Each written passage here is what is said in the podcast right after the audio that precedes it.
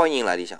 昨天说到，中央集权的帝国制度能够成为民心所向的原因是人民渴望稳定，而这个稳定在当时的历史条件下能够做到的最不坏的选择就是中央集权的帝国制度。好，现在再来最后总结一下帝国三百年保质期的内在逻辑啊。首先，帝国制的建立是全社会对稳定的要求，而建立之后，为了继续稳定，就要建立管理体系。因为帝国是一元中心的，所以采取的管理体制势必是内向性。